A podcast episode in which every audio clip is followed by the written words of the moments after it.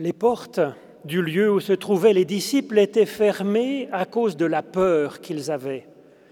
Jésus vint, se présenta au milieu d'eux et leur dit, La paix soit avec vous. Comme le Père m'a envoyé, moi aussi je vous envoie. Recevez l'Esprit Saint. Chers fidèles et passants, cette grâce de Dieu, cette miséricorde, cette paix sont pour vous. Qui que vous soyez, quelle que soit votre foi, votre absence de foi, vos croyances, votre façon d'être, oui, que la paix soit avec vous. La peur est terminée, la vie l'emporte. Dieu est avec vous, près de vous, en vous et pour vous. Alors merci d'être là. C'est vraiment une force de pouvoir ainsi nous rassembler pour nous ouvrir à tout ce que Dieu veut nous apporter et puis célébrer ensemble sa présence.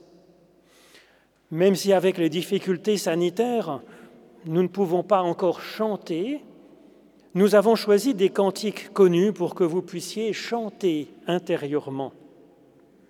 Ainsi, nous aurons le psaume 47, Jésus sort de la tombe, et à toi la gloire, que nous pourrons donc chanter intérieurement.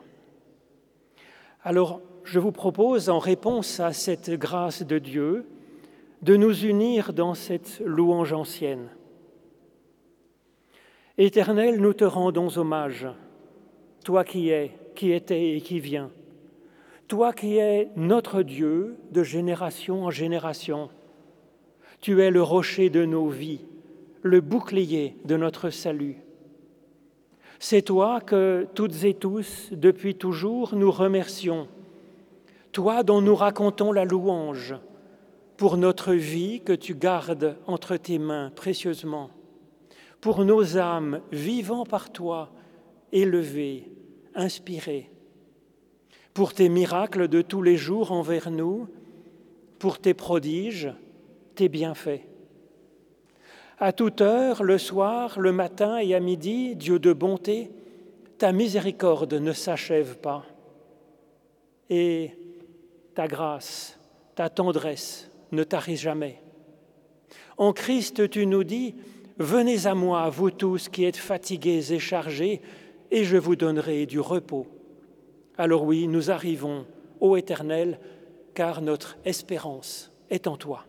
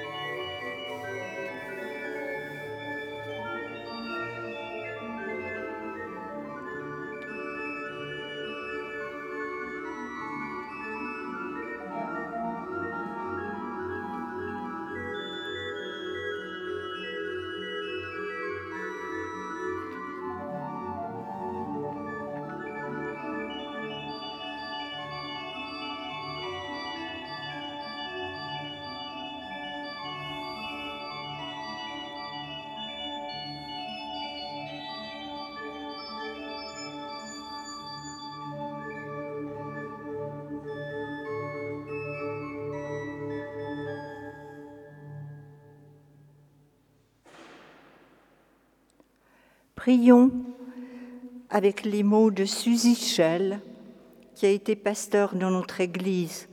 C'est une prière de demande de pardon mise en ligne sur le site je cherche Dieu.ch par notre pasteur Marc Pernaud. Seigneur, je m'incline devant toi avec humilité. Tu chantes pour moi tu chantes pour nous tous un chant d'amour fidèle depuis les temps anciens. Et si souvent, je ne l'entends pas. Tu offres une eau claire en suffisance à ma soif, en suffisance à notre soif. Et si souvent, je trouble l'eau des autres Tu prends soin de moi, tu prends soin de nous tous au jour du brouillard, et si souvent je bouscule de l'épaule les plus faibles que moi. Seigneur, jusqu'à quand mon pied sera-t-il boiteux devant toi? Viens toi-même chercher en nous ce qui est perdu, fortifier en nous ce qui a été malade. Viens notre secours, nous t'en prions.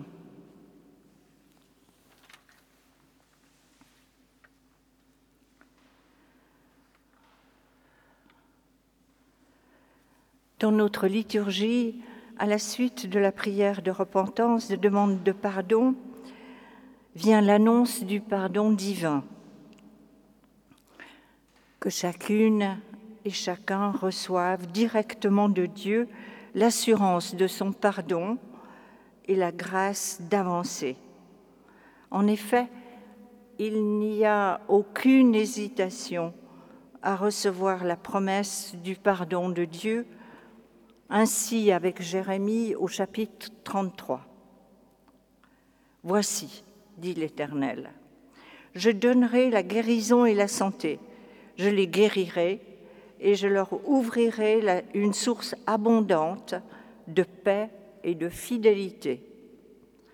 Je ramènerai les captifs de Juda et les captifs d'Israël, et je les rétablirai comme autrefois je les purifierai de toutes les iniquités qu'ils ont commises contre moi, par lesquelles ils m'ont offensé, par lesquelles ils se sont révoltés contre moi. Ainsi parle l'Éternel.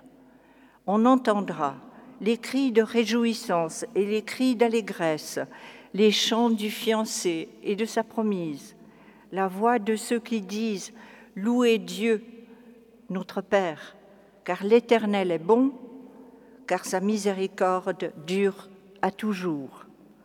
Le Seigneur, par la puissance de son amour, nous a assurés de son pardon, que sa paix et sa joie, sans mesure, nous habitent tous.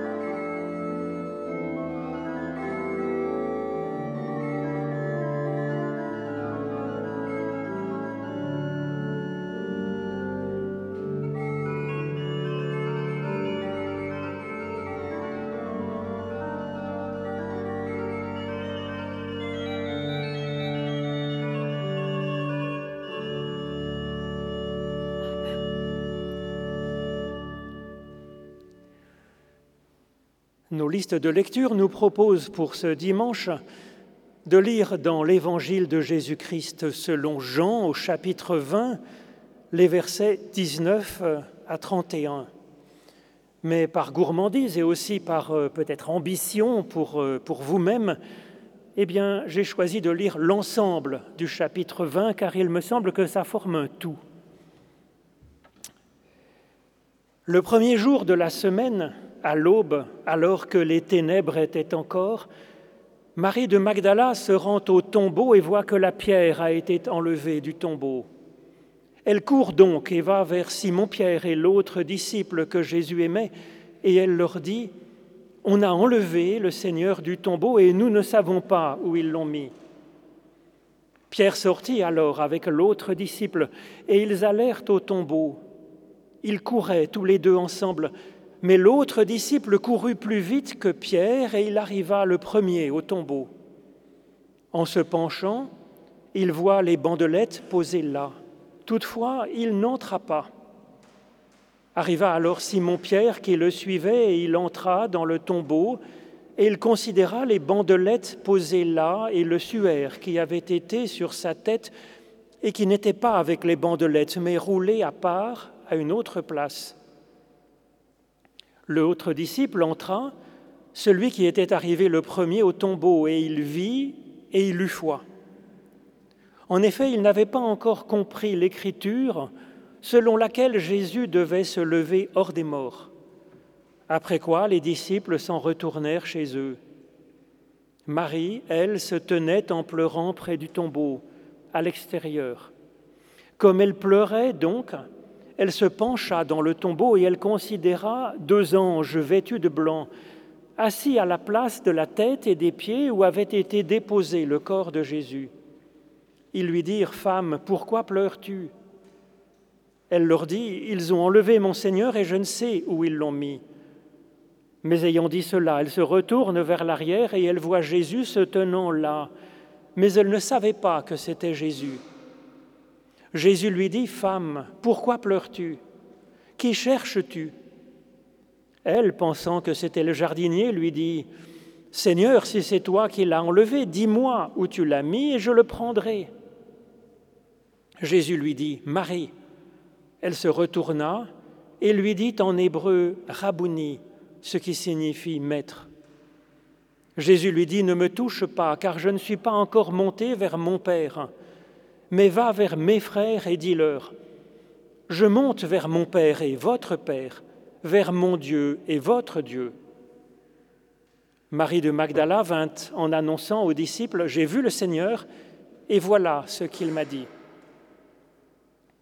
Le soir de ce jour, qui était donc le premier de la semaine, les portes de la maison où se trouvaient les disciples étaient complètement verrouillées à cause de la peur qu'ils avaient des Judéens.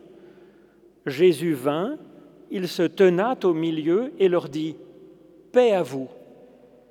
Tout en parlant, il leur montra ses mains et son côté.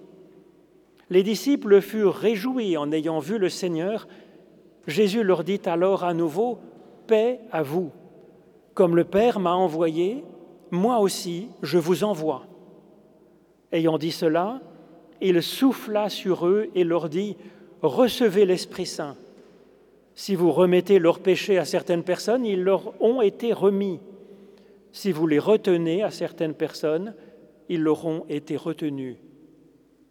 Thomas, l'un des douze, appelé le jumeau d'Idim, n'était pas avec eux lorsque Jésus vint. Les autres disciples lui dirent donc, Nous avons vu le Seigneur. Mais il leur répondit, si je ne vois pas dans ses mains la marque des clous, si je n'enfonce pas mon doigt à la place des clous, et si je n'enfonce pas ma main dans son côté, je ne croirai pas. Huit jours plus tard, ses disciples étaient de nouveau à l'intérieur, et Thomas était avec eux. Jésus vint, les portes ayant été complètement verrouillées, et il se tint au milieu d'eux et leur dit, Paix à vous. Ensuite, il dit à Thomas, Porte ton doigt ici et vois mes mains. Porte ta main et place-la dans mon côté. Ne sois pas sans foi, mais un ayant foi. Thomas lui répondit, Mon Seigneur et mon Dieu. Jésus lui dit, Parce que tu m'as vu, tu as eu foi. Heureux ceux qui, n'ayant pas vu, ont la foi. Jésus a fait devant ses disciples beaucoup d'autres signes qui ne sont pas écrits dans ce livre, nous dit Jean. Ceux-ci ont été écrits afin que vous ayez foi que Jésus est le Christ, le Fils de Dieu, et afin que, en ayant foi, vous ayez la vie en son nom. Éternel, par l'étude de ces écritures anciennes, ouvre-nous maintenant à ton souffle de résurrection et de vie. Au nom de Jésus-Christ. Amen.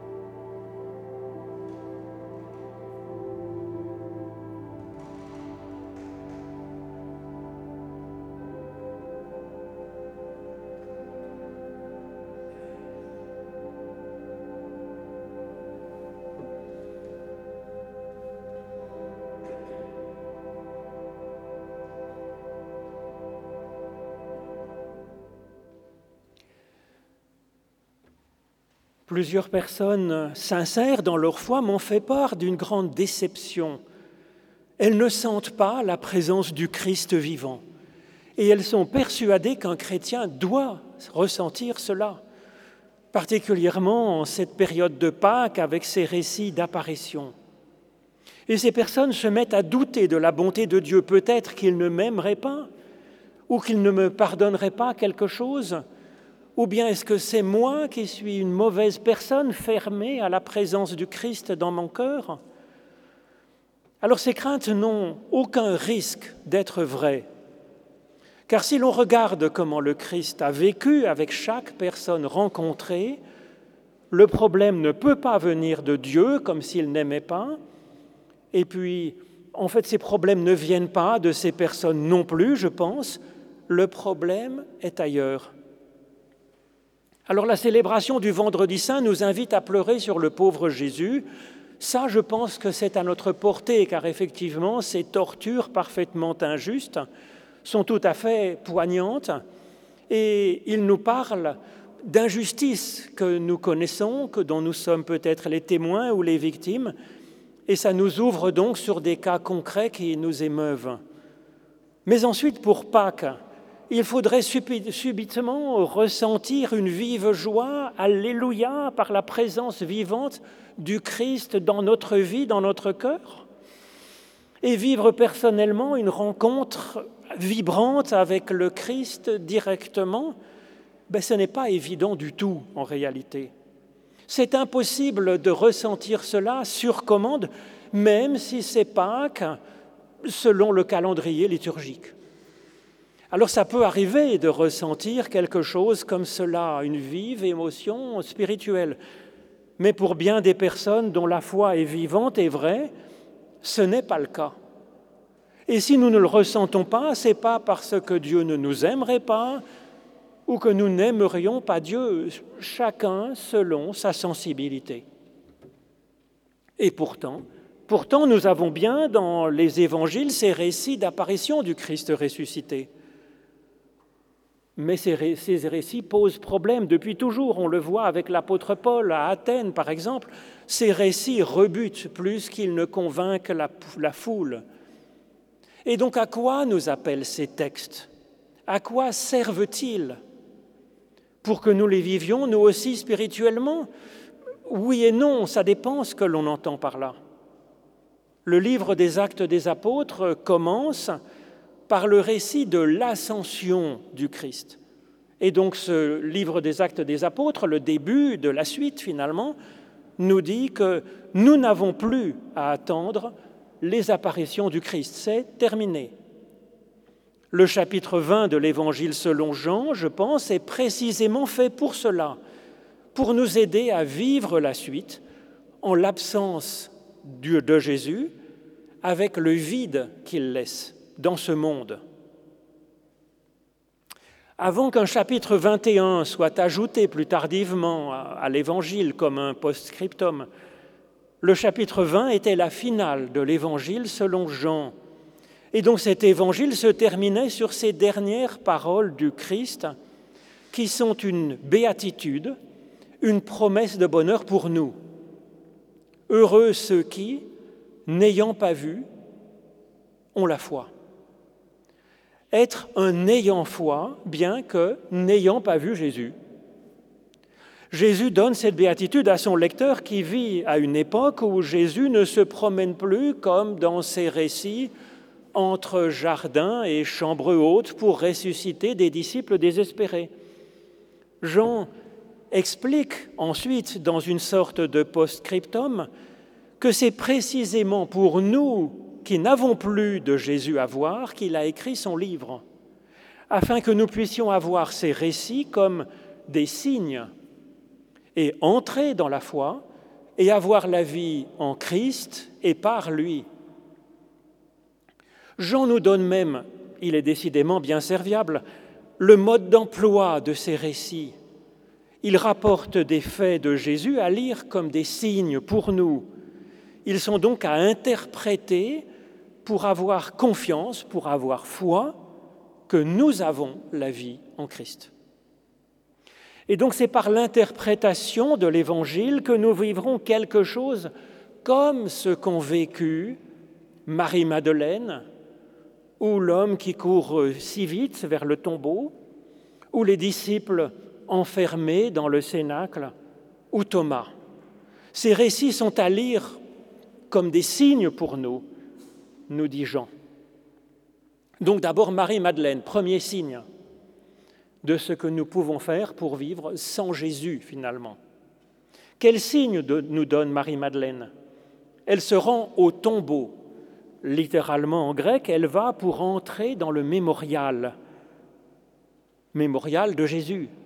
Donc Jean a écrit son livre, dit-il, pour que nous puissions nous aussi choisir d'entrer dans dans la mémoire de ce qu'a fait Jésus, de ce qu'il a dit, de ce qu'il a été. Marie-Madeleine, elle a ensuite un temps d'incompréhension devant cette mémoire comme vide de chair. Le récit nous invite à nous tenir ainsi le temps qu'il faut. Mais heureusement, l'apparition de deux anges va la délivrer, va la mettre en route. Les anges, dans la Bible, c'est pour dire c'est un signe de la prière, un signe de l'écoute de ce qui vient de Dieu. Et ainsi ce récit est cohérent avec ce que Jean dit dans les premiers versets de son évangile où il nous dit que Jésus est la parole de Dieu faite chair.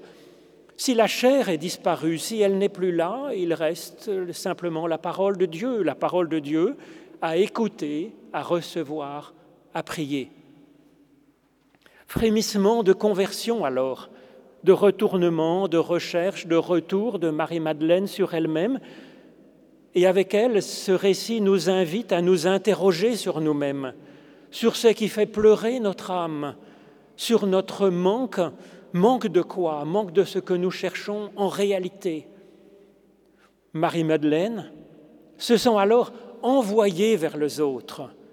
Elle devient apôtre des apôtres dans cette résurrection qu'elle vit. Jésus devient alors pour elle, nous dit le récit, comme un frère, tellement il se ressemble. Et les autres aussi lui apparaissent alors comme des frères, comme ayant peut-être un air de Christ déjà, car quelque chose en chacun d'elles et eux tient déjà de notre Père à tous, nous dit le texte. Et c'est ainsi que Marie-Madeleine est ressuscitée. Mais peut-être que ce terme ressuscité est trompeur, car il fait penser à un retour au statu quo ante, alors qu'il n'est pas question ici d'un retour en arrière, mais d'une nouvelle étape, l'aube d'un nouveau sabbat, d'une nouvelle temporalité, nous dit le texte. Et la Marie-Madeleine qui est ainsi ressuscitée, ce n'est pas un retour en arrière, c'est une Marie-Madeleine augmentée. Et c'est un nous-mêmes augmenté, mis debout, éveillé, dont ce récit est le signe. Alors deuxième épisode, deuxième signe qui nous est donné pour comprendre ce qu'on peut faire dans l'absence de Jésus, c'est Pierre et l'autre disciple que Jésus aimait, le disciple qui court si vite. Ils lisent le signe qu'est le récit de Marie-Madeleine et eux-mêmes entrent à leur tour dans la mémoire de la vie terrestre de Jésus. Et comme Marie-Madeleine au début, ils n'y voient qu'un emballage creux. Pierre n'en tire rien pour l'instant. Il nous faut parfois des étapes, des cheminements. Mais l'autre disciple, par contre, nous dit le texte, il vit et il eut foi. Or, que vit-il? Ben, Le vide de ce tombeau. Cela lui a donné envie, je pense, à, chercher dans l'au-delà du visible, au-delà de la physique de la matière, de la chair de Jésus de Nazareth, chercher ce qu'il a incarné, chercher sa foi à lui, la source de sa manière d'être. En absence du physique de Jésus, son attachement, l'attachement de ce disciple devient métaphysique. Il devient une foi en la source, en Dieu. Et c'est pourquoi je crois l'architecture cistercienne en particulier que j'aime beaucoup, et le culte protestant qui m'est si cher aussi, cherche un certain dépouillement afin de ne pas distraire notre attention de l'essentielle recherche de la source qui est au-delà du visible, frustrer notre désir de, de sensible pour nous ouvrir à la foi, à la métaphysique. Alors c'est pourquoi il me semble important que ce que vivent les disciples selon ces récits après la mort de Jésus soit présenté comme un événement surnaturel, impossible. Ce n'est pas une simple résilience que vivent les disciples ou un travail de deuil, ce n'est pas simplement un sursaut qu'ils vivent. Ces récits sont donc le signe d'une source transcendante, une source divine qui les fait changer de niveau en termes d'existence. C'est cela que viennent nous dire ces miracles d'apparition. Troisième signe, les dix apôtres qui sont dans le cénacle, dans la chambre haute, ou plutôt, selon le texte, ce n'est pas les apôtres, c'est les disciples et disciples qui sont hommes et femmes selon ce que nous savons de la vie de Jésus. Ils ne sont pas en forme, ce groupe de disciples. Ils sont comme dans un tombeau, dans le sombre, dans l'immobilité, dans l'enfermement, sur eux-mêmes, sur leur groupe, si chaleureux. C'est un enfermement, c'est aussi une force. Et ce groupe de disciples est une piste, importante qui nous est donnée après les précédentes, je pense, pour vivre la suite dans l'absence de Jésus. C'est un signe du groupe que nous formons en Église. Ce qui survient du Christ à ce moment n'est pas très neuf en réalité pour les disciples. Car en fait, tout ce qu'il leur donne là, Jésus le leur avait déjà donné et promis avant sa mort. Il s'agit de quatre dons essentiels à recevoir, et c'est bien sûr pour nous aussi le don de la paix, le don de l'esprit, le don d'être envoyé comme Jésus a été envoyé par Dieu, et puis le don de pouvoir libérer les autres par le, pardon de Dieu, par le pardon de Dieu. La paix, Jésus le leur avait donné déjà à deux reprises peu avant sa mort. Il leur avait dit, je vous laisse la paix, je vous donne ma paix, je ne vous la donne pas comme le monde la donne, que votre cœur ne se trouble donc pas, ni ne s'alarme.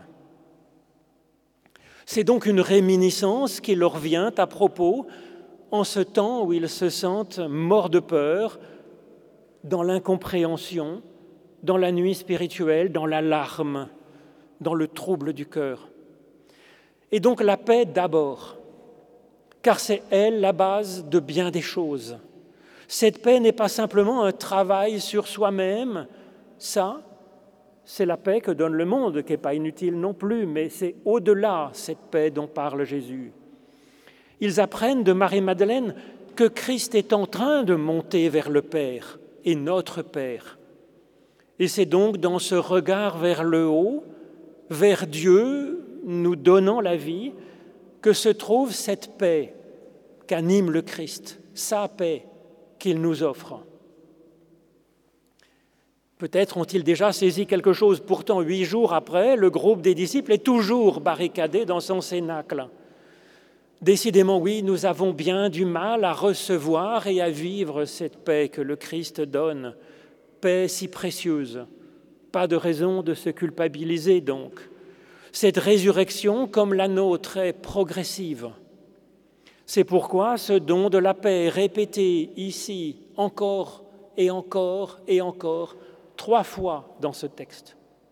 Et en même temps, ceux à qui Jean s'adresse dans ce livre savent que les disciples de Jésus finissent par retrouver quand même cette paix en eux-mêmes, qu'ils vont sortir de leur enfermement avec un enthousiasme formidable dont nous profitons encore aujourd'hui.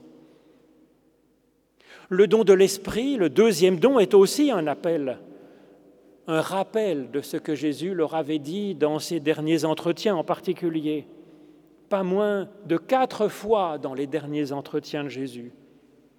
L'apparition du Christ n'apporte donc pas grand-chose de nouveau en termes de connaissance, mais c'est comme un appel à le vivre enfin, à en être un peu ressuscité.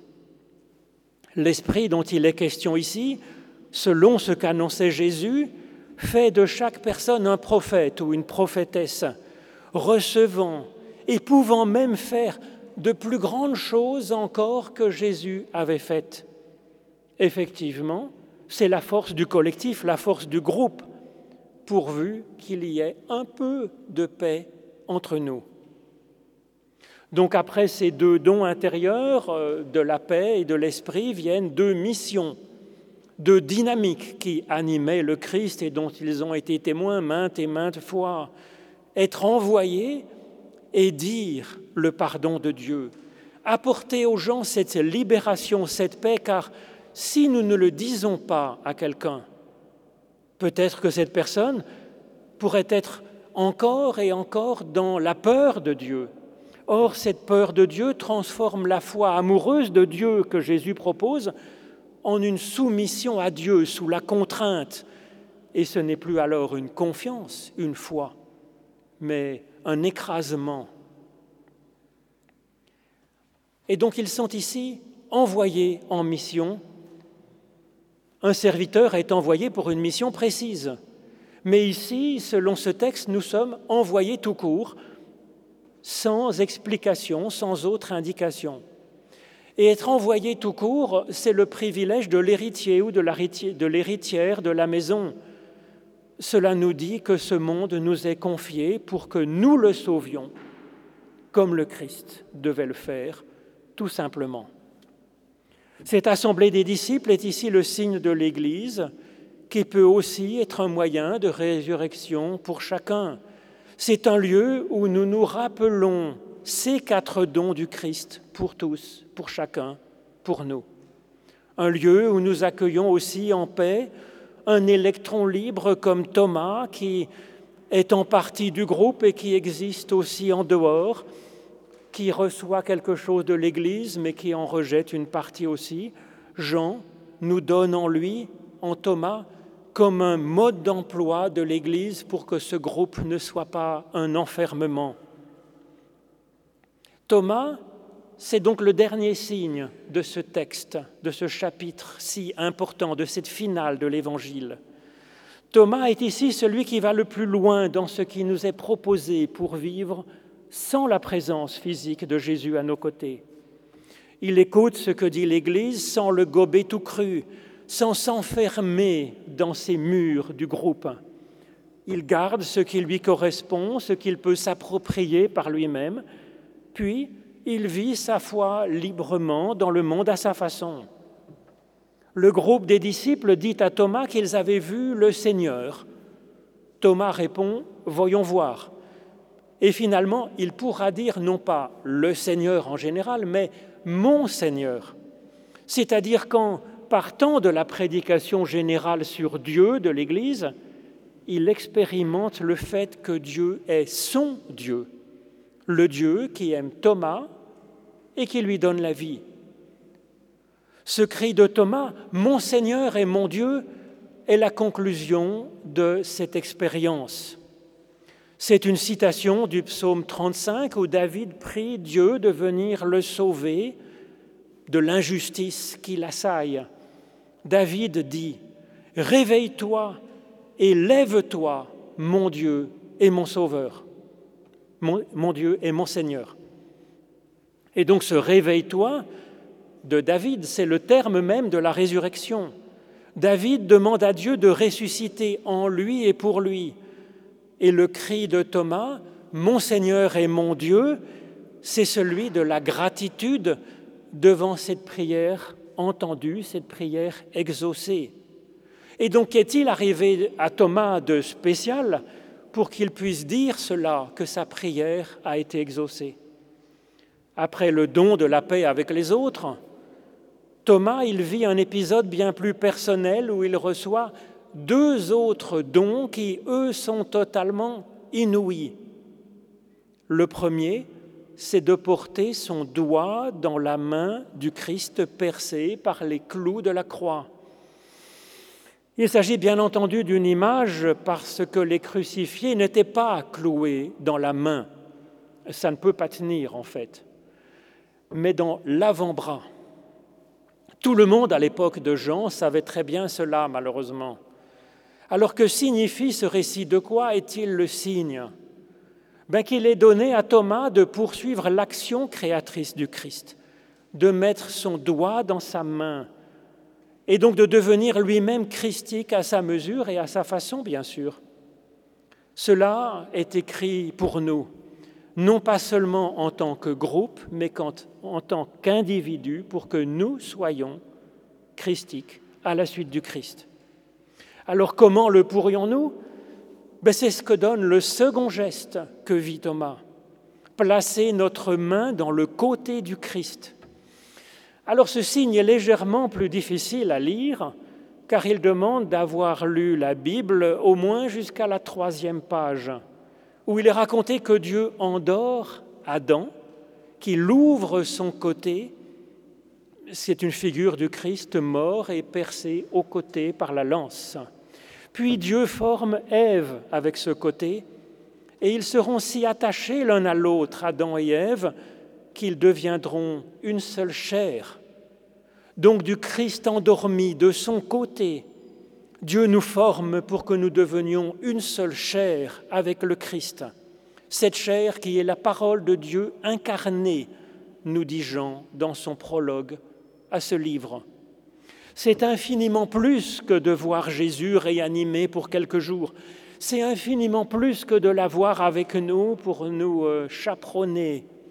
C'est plus que de sentir dans notre petit cœur une émotion mystique vibrante.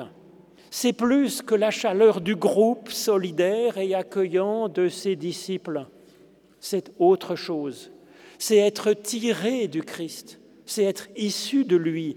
C'est être son Ève, sa chair, sa vie, sa voix en ce monde et sa main qui tend le pain de vie à un autre. De cela, Dieu nous rend capables par grâce. Ayons donc confiance. Amen.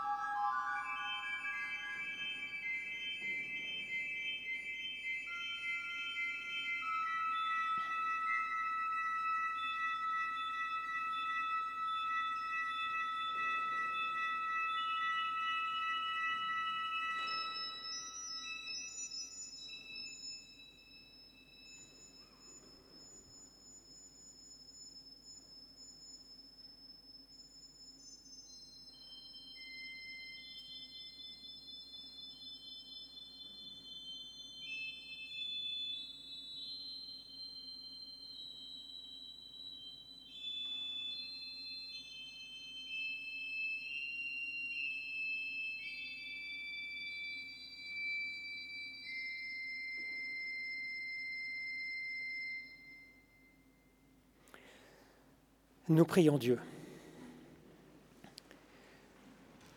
Éternel notre Dieu, en Christ tu es venu à notre rencontre comme un serviteur, portant la paix, nous donnant ta paix, ta confiance, ta confiance et ta fidélité. Tu es venu cheminant parmi nous, vivant en nous, avec des paroles d'amour et de confiance. Et nous sommes assemblés pour t'accueillir à notre tour, avec simplicité et disponibilité de cœur. Nous pensons devant toi, grâce à toi, aux personnes de notre entourage. Nous pensons à nos voisins, à nos familles, à nos amis. Nous pensons à ceux qui sont là par leur geste de solidarité auprès de ceux qui souffrent avec des paroles réconfortantes, avec une présence aimante et un geste qui aide. Nous pensons grâce à toi à des personnes et des familles que nous connaissons et qui sont confrontées à des difficultés en ce temps.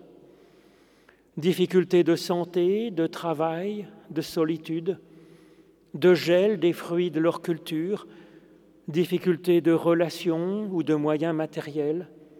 Et tu nous apportes la paix, ton esprit de consolation, ton souffle de résurrection. Notre Dieu, en Christ Jésus, notre Sauveur, fortifie-nous. Donne-nous toujours et encore des raisons d'espérer, de nous réjouir de voir, tant de beaux gestes, de paroles qui soulagent. Ravive notre foi, rends-la forte et intelligente, lucide et modeste, rayonnante reçois encore nos prières silencieuses et nos soupirs inexprimables. C'est vraiment dans la confiance que nous nous adressons à toi à travers ces mots que nous a enseignés ton Fils, notre frère. Notre Père qui es aux cieux, que ton nom soit sanctifié, que ton règne vienne, que ta volonté soit faite sur la terre comme au ciel. Donne-nous aujourd'hui notre pain de ce jour. Pardonne-nous nos offenses comme nous pardonnons aussi à ceux qui nous ont offensés. Et ne nous laisse pas entrer en tentation, mais délivre-nous du mal. Car c'est à toi qu'appartiennent le règne, la puissance et la gloire pour les siècles des siècles. Amen.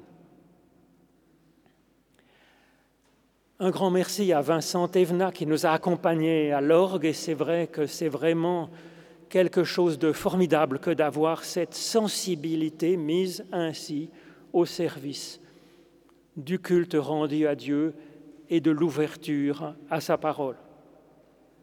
Jeudi, à midi et de midi et demi à une heure, il y a un culte donc dans euh, la chapelle des Maccabées avec Blaise Menu, comme tous les jeudis hors vacances scolaires.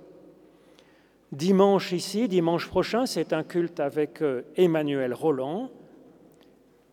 À la sortie, vous pourrez, si vous le désirez, prendre le texte de la prédication que je vous ai proposé pour euh, en prendre et en laisser, pour étudier aussi par vos propres recherches et peut-être pour le donner à quelqu'un que vous penseriez pouvoir être intéressé. Maintenant, c'est le moment de l'offrande. Et c'est vrai que c'est une façon de replacer le spirituel aux commandes de notre vie tout entière.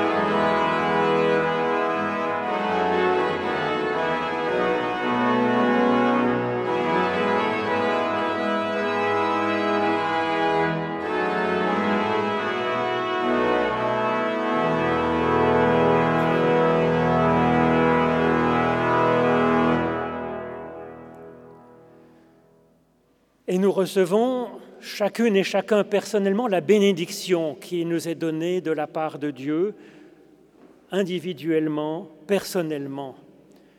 Que la paix du Christ, l'amour de Dieu le Père et la communion du Saint-Esprit soient sur chacune et chacun d'entre vous, soit sur ceux qui vous sont chers, qui sont autour de vous, soit sur ceux qui sont vivants en ce monde et ceux qui sont vivants dans l'autre monde, dès maintenant et pour l'éternité.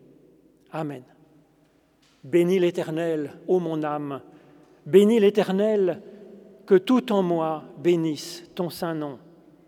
Bénis l'Éternel, ô mon âme, et n'oublie aucun de ses bienfaits.